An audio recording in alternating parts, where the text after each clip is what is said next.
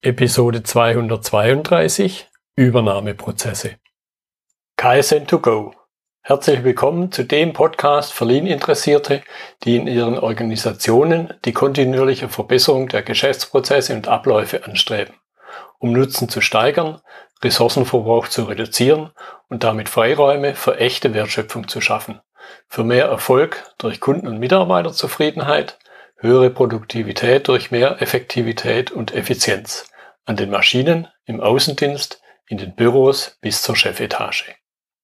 Heute habe ich Judith Geis bei mir im Podcastgespräch. Sie ist die Expertin für US-amerikanische Übernahmen. Hallo Judith. Hallo, hallo liebe Zuhörer. Vielen Dank dir natürlich für die Einladung. Ja, schön, dass du heute dabei bist. Sag gerne noch mal zwei, drei Sätze zu deiner Person. Wir werden natürlich heute intensiv zu dem Thema Übernahmen, aber baust gerne mit in deine Vorstellung ein. Genau. Ja, ähm, wie du schon gesagt hast, mein Name ist Judith Geis. Ich bin die Expertin für US-amerikanische Übernahmen. Ganz wichtig wird natürlich immer gefragt, warum ist es so? Es ist schlicht und ergreifend so, dass einer meiner ehemaligen Arbeitgeber auch übernommen wurde. Und wir haben damals, ich sage immer, gesehen, wie man es nicht macht. Und ich helfe meinen hm. Kunden hm. heute, es besser zu machen. Ja. Okay, vielleicht zum Einstieg hat möglicherweise jeder irgendwo ein bestimmtes Bild, wenn er den Begriff Übernahme hört. Was sind so unterschiedliche Szenarien, die man sich grundsätzlich vorstellen kann?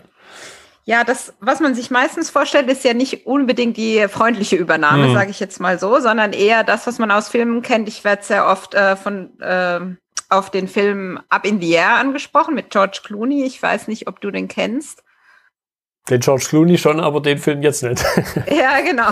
Ähm, ja, also George Clooney äh, fliegt da quasi im Auftrag von der Firma durch die Weltgeschichte, sag ich mal sehr salopp, und kündigt Mitarbeiter und fliegt dann einfach weiter. Mhm. Und äh, das ist halt, was Hollywood prägt, was die Filmwelt prägt, was man äh, vom Nachbar hört, der für irgendjemand gearbeitet hat, wo, wo dann die einen sagen dann die Heuschrecken oder ja. was auch immer gekommen sind und danach war halt alles äh, schlechter. Ja. Deshalb ist es für mich immer auch wichtig, wenn ich mit den Kunden zusammenarbeite, zu sagen, gerade bei der Frage, wird was besser, wird was schlechter, es wird anders. Und anders ist Veränderung, äh, du weißt das ja auch Klar. und die Zuhörer sicherlich auch, Veränderung ist irgendwie immer seltsam und fühlt sich erstmal nicht so gut an. Aber bedeutet ja nicht, dass es danach schlechter wird. Es wird anders. Und ich sage, gerade bei dem anders, es ist voller Chancen. Also mhm. mein Podcast heißt ja auch Übernahme als Chance. Man kann es natürlich auch als was anderes verstehen, aber ich versuche wirklich zu transportieren, dass man es positiv sieht. Mhm. Und äh, da sind wir auch bei den unter unterschiedlichen Szenarien nochmal ganz, ähm, ja, ganz deutlich. Viele Unternehmen, gerade in Deutschland im äh, klassischen Mittelstand, haben über kurz oder lang die nächsten Jahre ein klassisches Nachfolgeproblem. Mhm. Und ähm, meist gibt es da wirklich niemand mehr in der Familie, der das übernehmen kann. Und was ist das Szenario dann? Und ist das nicht das schlimmere Szenario als von einem Amerikaner beispielsweise, von einem Chinesen oder welcher auch von einem Deutschen zu übernommen mhm. zu werden, weil letztendlich geht es ja darum, dass das Unternehmen weiter bestehen soll und quasi die US-amerikanische Übernahme ist einer der Möglichkeiten, wie das aussehen kann. Mhm.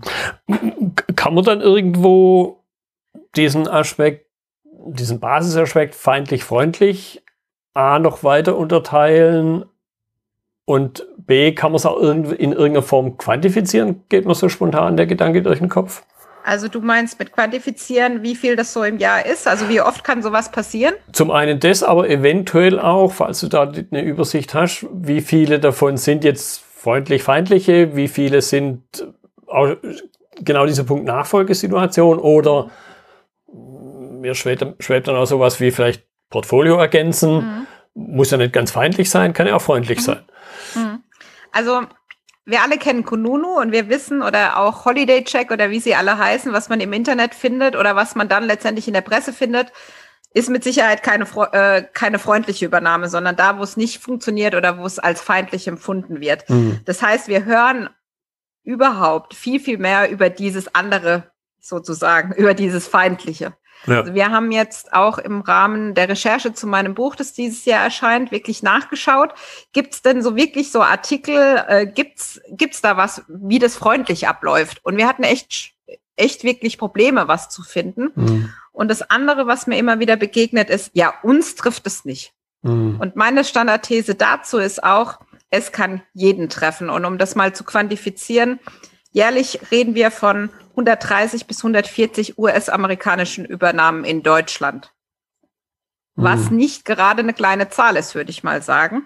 Und wenn man gerade im Freundes- oder Bekanntenkreis rumfragt, wird man immer jemanden finden, der von irgendeiner Übernahme in irgendwelcher Form auch immer scho äh, entweder schon mal oder vielleicht gerade betroffen ist. Ja, würde ich jetzt spontan sagen, mindestens jede zweite Woche oder drei im Monat. Ja, mal, äh, mal kommt es gebündelter. Also ich gehe auch davon aus, dass wir dieses Jahr nochmal eine ganz andere, wie soll ich sagen, eine ganz andere Entwicklung sehen. Aber auch da ist wieder, wie, was ist es im Fokus? Ja, um jetzt zum Beispiel in, in, in anderen Zahlen nochmal sprechen, zu sprechen, um einfach auch die, äh, die Größenordnung zu sehen.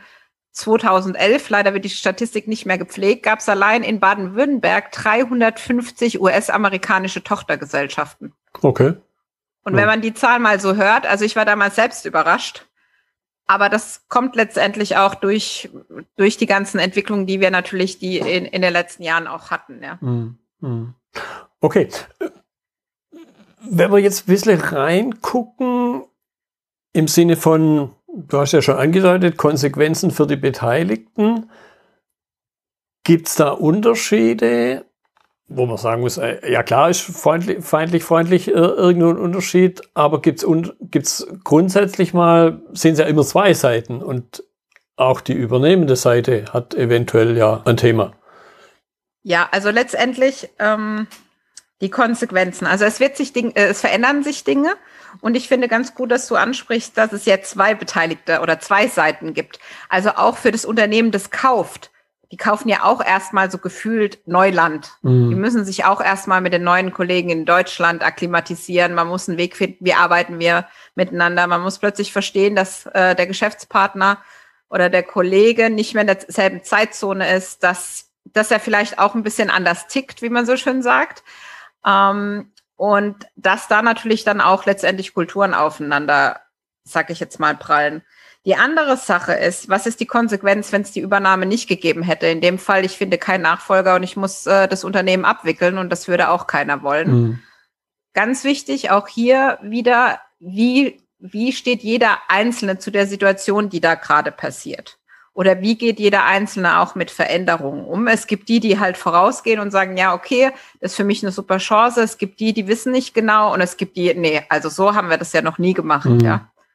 Und Natürlich werde ich dann auch immer gefragt, an dem Beispiel von Up in the Air auch nochmal gesagt, ja, werden jetzt Leute entlassen oder die Regeln ändern sich hier jetzt, kriegen wir jetzt Massenentlassungen und so weiter. Also ich meine, keiner von uns hat eine Glaskugel. Es wird sich was verändern. Sicherlich werden sich Mitarbeiter auch entscheiden, das Unternehmen von alleine zu verlassen, weil sie einfach sagen, das ist nicht die Art, wie ich gerne arbeite. Es wird aber auch die, die geben, die definitiv Karriere machen und eine Karriere, die sie vielleicht vorher nie gemacht hätten, weil die Strukturen da einfach eine andere waren. Und es wird auch die geben, die sozusagen in Zukunft in, im Auge der Amerikaner, sage ich jetzt mal, nicht den Mehrwert fürs Unternehmen bringen, wo man sich dann gemeinsam entschließt auch, dass man da nicht den Weg weitergeht. Mhm. Also es ist viel, was bringe ich diesem Unternehmen oder was kann ich als Mitarbeiter dem Unternehmen geben, dass ich selbst sozusagen auch mein, ja, meine Existenz sozusagen ein bisschen damit halt absichere, mhm. ja. Jetzt könnte ich mir vorstellen, dass es innerhalb des Spektrums aller Mitarbeiter, ich nehme jetzt mal die, die deutsche Seite, also sprich die, über, die zu übernehmende Seite, dass es da sicher auch Unterschiede gibt. Da mag es jetzt die Menschen geben, die, wenn mal von einer freundlichen mal grundsätzlich auf, ausgehen, dann sowas wie Portfolioergänzung. Mhm. Dann gibt es die Menschen, die sich dort halt mit dem Produkt, mit der Leistung, mit dem technischen Aspekt beschäftigen. Und dann gibt es aber vielleicht auch Menschen, und da fällt mir sowas wie Finance oder wie Buchhaltung ein, wo sich ganz, ganz faktisch unter Umständen Sachen verändern. Genau. Also, wenn du schon selbst mit der Buchhaltung an, also die Buchhaltung selbst ansprichst, ist natürlich klar, wenn ich von einem amerikanischen Unternehmen äh, übernommen werde, dann habe ich einfach andere Verpflichtungen.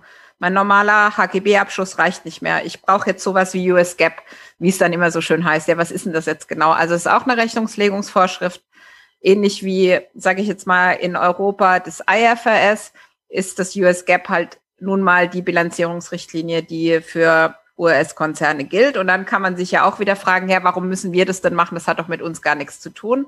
Ja, ganz so einfach ist es natürlich nicht. Der, der, der Einzelabschluss der einzelnen Tochtergesellschaften geht natürlich in den Konzernabschluss ein und ich kann nun mal keine Äpfel und Birnen zusammenbringen mhm. und deshalb muss ich äh, quasi nach nach US GAAP bilanzieren.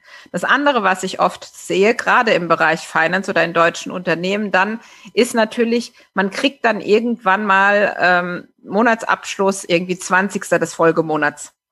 Dies wird man im amerikanischen Konzern so nie erleben. Das heißt, ich muss viel, viel früher die, an die Zahlen kommen. Ich muss mir überlegen, wie ich die Prozesse so strukturiere, dass ich aus dem Unternehmen, aus den anderen Abteilungen so früh wie möglich diese Informationen bekomme, damit ich einen Abschluss erstellen kann. Und da merkt man dann schon, dass ähm, Finance oder die, wie früher dann die Buchhaltung ein ganz neues Gewicht bekommt. Das heißt, sehr finanzgetrieben ist.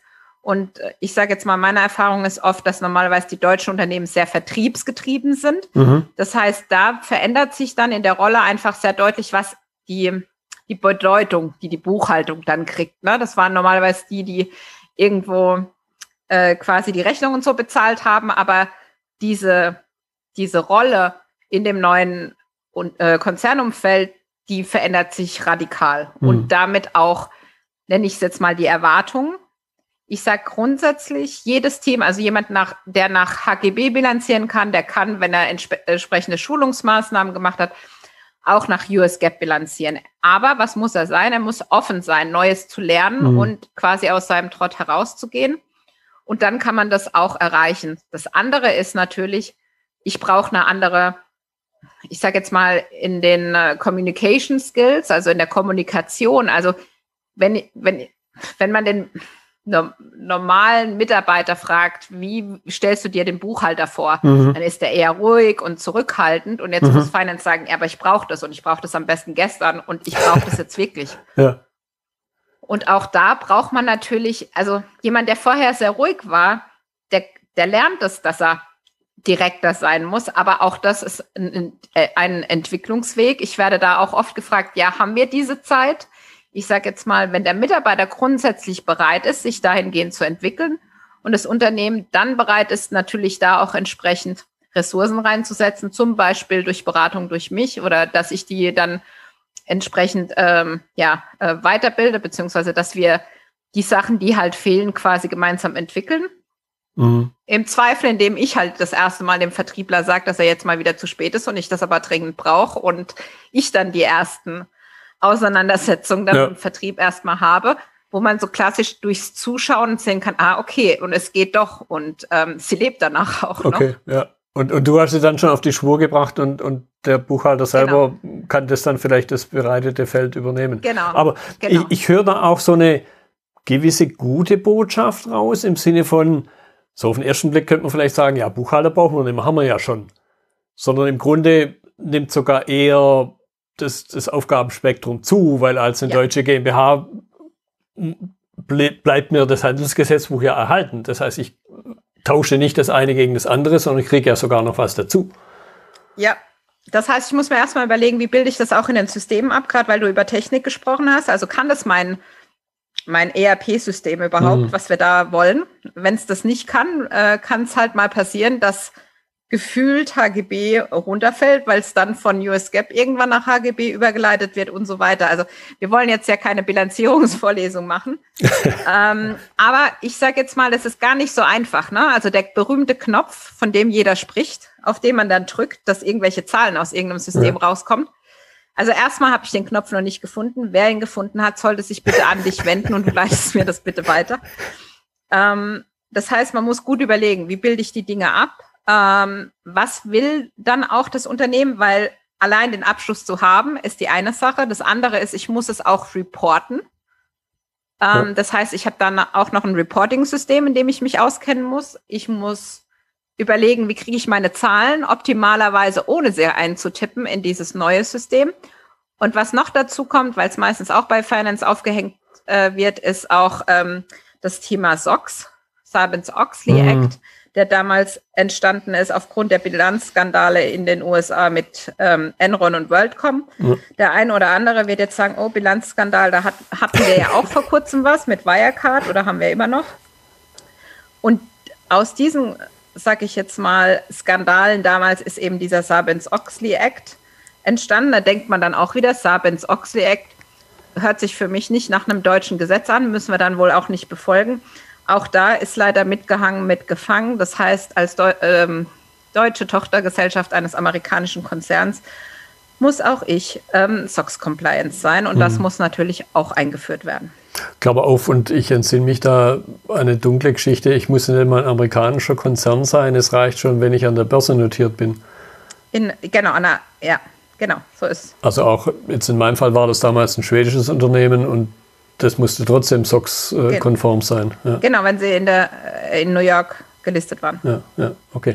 Ja. Jetzt hattest du vorhin schon, den, den Punkt möchte ich ein bisschen vertiefen, weil er, glaube ich, ähnlich spannend ist, äh, kulturelle Unterschiede. Mir, mir fällt da spontan, weil ich selber mal eine, jetzt kein US-amerikanische, sondern halt eine schwedische, aber dieser kulturelle Unterschied war für uns damals, wo wir uns dessen bewusst sind und uns da echt dann mal reingearbeitet haben, augenöffnend. Ja. Also da muss man halt sagen, die kulturellen Unterschiede entscheiden meiner Meinung nach über es gelingt oder es gelingt nicht. Ähm, meist der, ich sage jetzt mal das, was man als erstes als deutsches Unternehmen, was ich lerne oder was ich immer wieder beobachte, so rum ist, wo man dann ganz offen ist, ist der ähm, ja viel gesagte Casual Friday.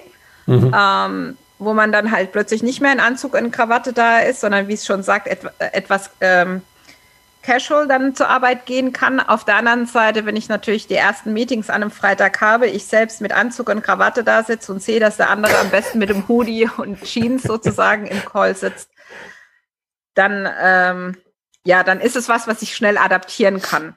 Die andere Sache ist aber, dass natürlich, ich sage manchmal, trifft dann immer deutsche Ingenieurskunst auf ähm, amerikanischen Pragmatismus. Mhm. Bedeutet, wir überlegen vielleicht noch, während die Amerikaner schon auf eine Lösung von uns warten. Und auch da gilt es wieder die Kommunikation, ja. Also für mich ist es, also ich verstehe, dass man fünf Grad sein äh, lässt, aber ich bin halt schon immer auch dafür, dass man eine gute Lösung präsentiert. Was es aber nicht sein muss, ist, dass, dass sie bis zum, also nicht 150 Prozent, mhm. sag ich jetzt mal, ausgearbeitet äh, werden muss sondern dann wirklich, gerade wenn die Anforderungen aus USA kommen, dass man dann gemeinsam sagt, okay, wie gehen wir jetzt hier vor? Welche Kommunikation wollt ihr? Wie oft wollt ihr die Kommunikation? Und damit geben wir dann auch eine Sicherheit oder eine Unsicherheit. Bedeutet, kann der amerikanische Kollege oder der neue amerikanische Chef braucht ja auch dann über kurz oder lang das Gefühl, kann ich denen vertrauen? Ähm, werden wir gut zusammenarbeiten oder nicht? Und ich sage jetzt mal, wenn da plötzlich Irritationen aufkommen, dann habe ich es ganz kurz mal ähm, oder schon des Öfteren erlebt, dass relativ über Nacht der Kollege, der noch im fernen äh, USA war und mit mir gesprochen hat, dass der am nächsten Morgen bei uns vor der Tür stand ähm, und gesagt hat, ich gucke mir das hier mal an, weil die letzten Wochen haben mir nicht so gefallen. Mhm. Genau, auch da ist es dann nochmal wichtig, dass man die Kommunikation so führt, dass wir nicht immer nur von dem ausgehen, was der andere vielleicht will oder sich vorstellt, sondern dass wir ganz versuchen, ganz klar und deutlich zu kommunizieren, ähm, um letztendlich auch ein Erwartungsmanagement auf beiden Seiten mhm. zu haben. Das heißt nicht, dass ich als deutscher Mitarbeiter dann nicht sagen, sagen kann, also dass nur die Amerikaner die Erwartung haben dürfen, sondern ich kann das ähm, genauso auch teilen und letztendlich kommt dann, dann hoffentlich zum entsprechenden Kompromiss. Hm. Ja, ich, ich, glaube, es ergeben sich halt auch Chancen daraus, wenn man fragt, wie denn die Erwartung aussieht. Ja. Weil, weil dann bekommt man in der Regel auch eine Antwort. Genau, aber wer, ich sage immer, wer nicht fragt, dem kann nicht geholfen werden.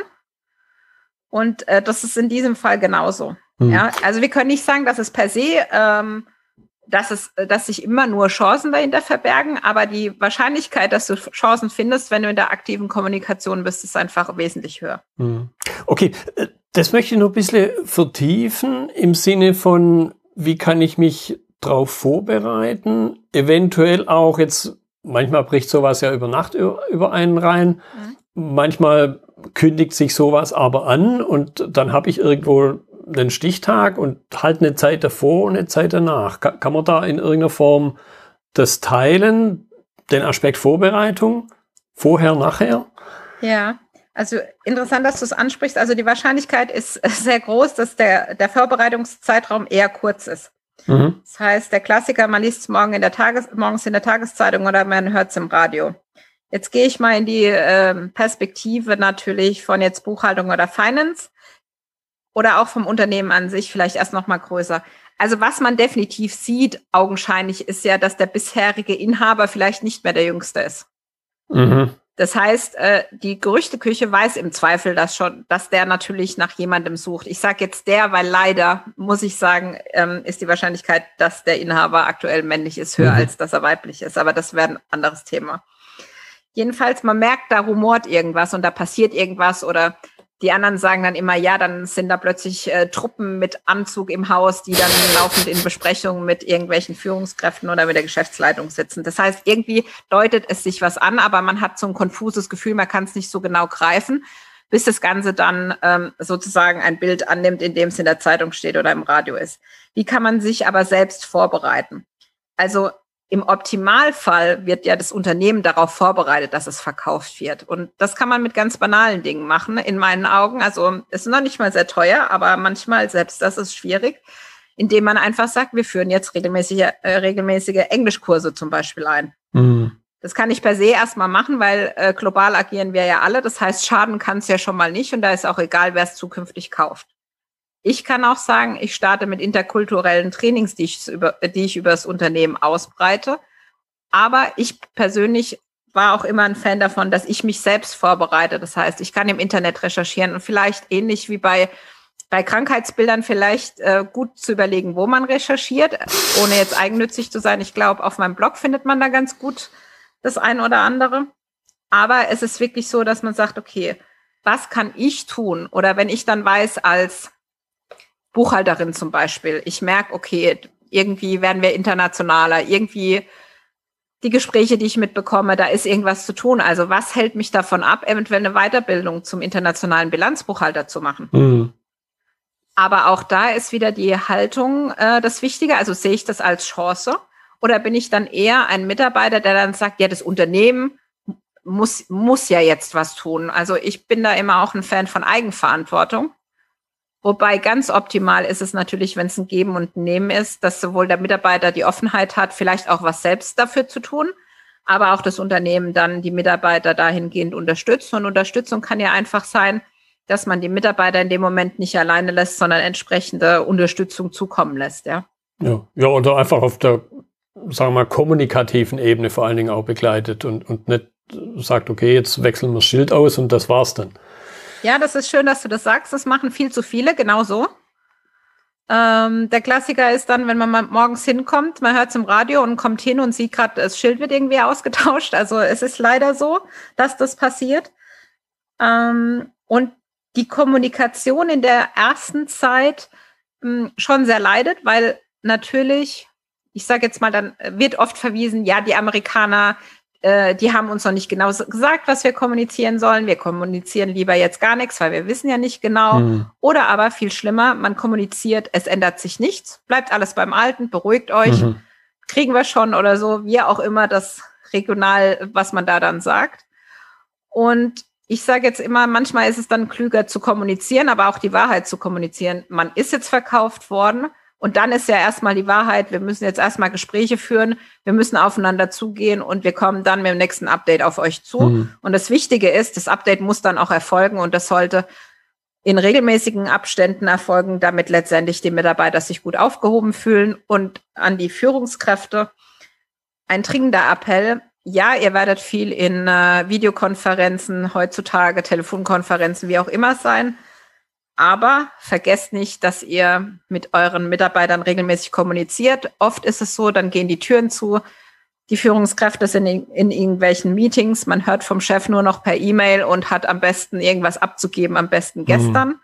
Und da, da ist es natürlich sehr schade. Also es zwingt nicht, also keiner wird gezwungen, plötzlich alles nur noch per E-Mail zu machen. Und ja, es wird stressig, aber bitte, bitte den Kontakt zum Team nicht verlieren, mhm. damit zur Kommunikation und letztlich natürlich auch zur Motivation der Mitarbeiter. Ja, okay. Jetzt möchte ich den Punkt nur ein bisschen vertiefen im Sinne von, erstmal als, als eine Frage in den Raum gestellt, kann man irgendwo sagen, das sind typische Konsequenzen, speziell wenn wir uns ja auf das Thema US-Übernahmen, vielleicht gibt es aber auch andere, äh, konzentrieren.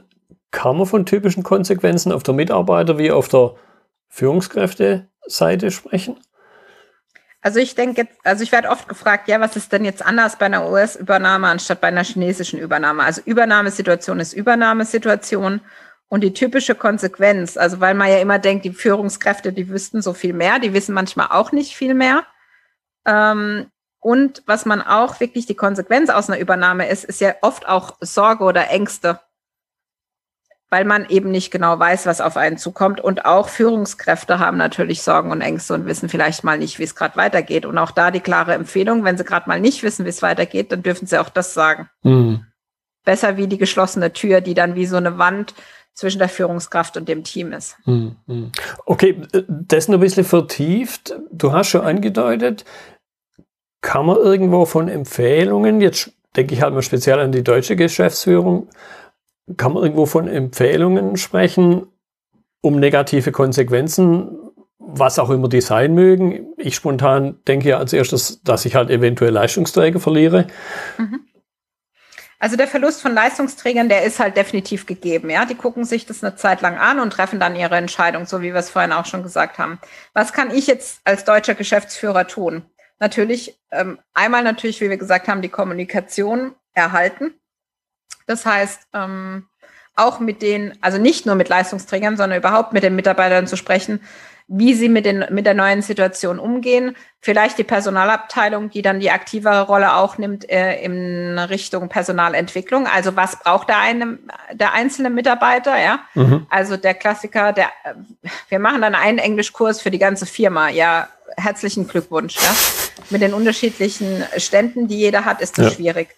Und letztendlich, gerade bei Leistungsträgern, die wollen ja Leistung erbringen. Und dann ist es halt so, was kann ich tun, dass sie das auch zukünftig weiter tun können?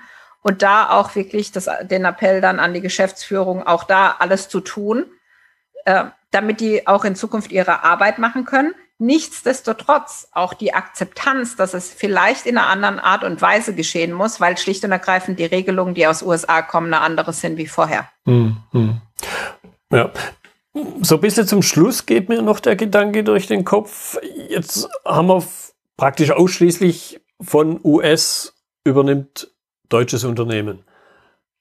Könnte ich mir jetzt vorstellen, dass es auch unterschiedliche Szenarien gibt? Wenn ja, wie unterscheiden sich? Und vielleicht, wie kann man dann aber auch davon wieder was lernen? Selbst wenn man jetzt in der Situation ist, ich werde übernommen? Meinst du dahingehend, wenn jetzt vielleicht ein deutsches Unternehmen einen Amerikaner kauft oder meinst genau. du überhaupt die. Bitte? Genau. Okay. Also vielleicht unabhängig davon jetzt US oder, oder Deutsch oder Deutsch, Deutsch, wie auch immer. Also es ist erstmal für alle wirklich äh, Neuland und es würde sich immer was ändern, egal wer wen, sage ich jetzt mal, übernimmt. Also auch das deutsche Unternehmen, das ein amerikanisches Unternehmen, sage ich jetzt mal, übernimmt, muss sich da auch mit den Gewohnheiten ähm, ja vertraut machen. Was ist da üblich?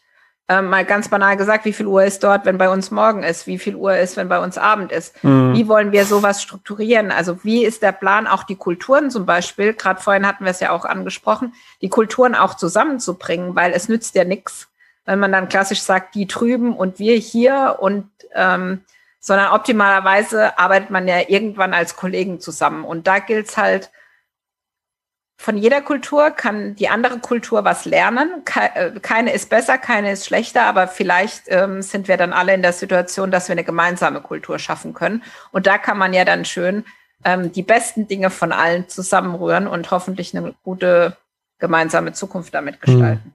Hm. Ja, und mir, mir ging gerade noch ein Punkt durch den Kopf, was wir damals gelernt haben. Klar, es, es gibt so diese Unterschiede zwischen den Nationen, skandinavische Länder sind halt nun mal ganz anders wie Südeuropa. Aber es wurde damals auch immer gleich mitgesagt, also uns zumindest, Guckt euch aber auch die Unternehmenskultur an. Die ist manchmal stärker oder oft sogar, klang damit, stärker prägend wie die vermeintlich stark prägende nationalitätenbedingte Kultur. Definitiv. Also wenn man jetzt mal klassisch sieht, ähm, Konzern kauft ein Startup. Ich glaube, da ist es nochmal sehr mhm. deutlich. Ähm, es sind dann zwei Kulturen, die aufeinander, aber auch die dann wiederum, also die Unternehmenskulturen, die aber dann auch wieder zusammenschmelzen können. Der Konzern wird hoffentlich dadurch ein bisschen agiler, sage ich jetzt mal. Und das Startup äh, integriert sich in diese Strukturen, die der Konzern eben hat. Und letztendlich, ähm, wie man immer schön sagt, danach ähm, wird alles nicht mehr so sein wie vorher, aber deshalb heißt ja nicht, dass es danach äh, schlechter sein muss. Und ich glaube, das ist, was Gott sei Dank auch in unserem Gespräch jetzt rauskommt. Es muss danach nichts schlechter sein, es wird anders sein. Und dieses anders, dann nehme ich gerne ein Beispiel von einem ehemaligen Kunden von mir. Ich hatte einen Termin mit meinem damaligen Kunden und einem ehemaligen Kunden für so Best Practice, wie war das damals für uns, wie man sowas halt macht. Und als ich die Kollegen dann gehört habe, wie die erzählt haben, wie die Situation, also mit mit ein paar Jahren Abstand für die war, da war die natürlich nicht so schwer wie in der Situation, wo wir dann drin waren, aber die dann wirklich die Chancen gesehen haben, die gesehen haben, welche Möglichkeiten sie in dem neuen Umfeld haben. Und ich sage jetzt mal, wie auch deren Kultur sich verändert hat und wie Englisch auch in der deutschen Sprache bei denen dann Einzug gefunden hat, wo man dann, also wo man oder in dem Fall ich dann wirklich da saß und gesagt habe, okay, da sieht man mal, wie das, wie, wie alles betrachtet mit Abstand, wenn man zurückguckt, mhm.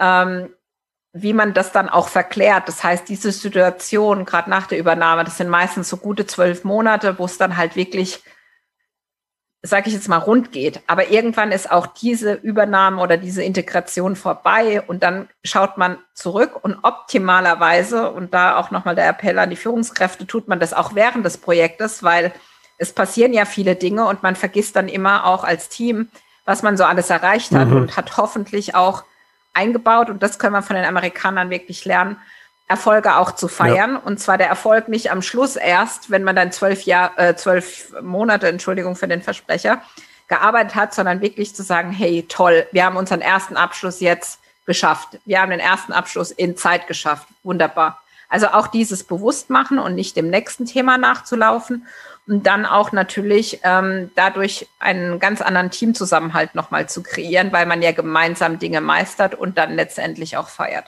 Ja, ja. feiern war ein wunderbarer Abschlusssatz, finde ich. Also da sage ich mal, das machen wir Deutschen, glaube ich, zu selten. Das kann ja. ich nur unterstreichen, was du schon gesagt hast. Deshalb, Judith, ich danke dir für deine Zeit, für die interessanten Einblicke. Auch den, für mich persönlich mal den Abgleich noch, auch wenn es schon weit über zehn Jahre her ist, aber ich habe auch mal so eine Situation mitgemacht im Rückblick ist das immer noch mal spannend von anderen auch zu erfahren. Ja, ich danke dir, dass ich die Möglichkeit hatte. Ja, und hoffe, dass die Zuhörer und Zuhörerinnen genauso viel Spaß hatten wie wir beim Aufnehmen des Interviews. Prima. Das war die heutige Episode im Gespräch mit Judith Geis zum Thema Übernahmeprozesse. Notizen und Links zur Episode finden Sie auf meiner Website unter dem Stichwort 232. Wenn Ihnen die Folge gefallen hat, freue ich mich über Ihre Bewertung bei iTunes. Sie geben damit auch anderen Lean-Interessierten die Chance, den Podcast zu entdecken. Ich bin Götz Müller und das war KSN2Go. Vielen Dank fürs Zuhören und Ihr Interesse.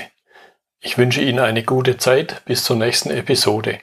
Und denken Sie immer daran, bei allem, was Sie tun oder lassen, das Leben ist viel zu kurz, um es mit Verschwendung zu verbringen.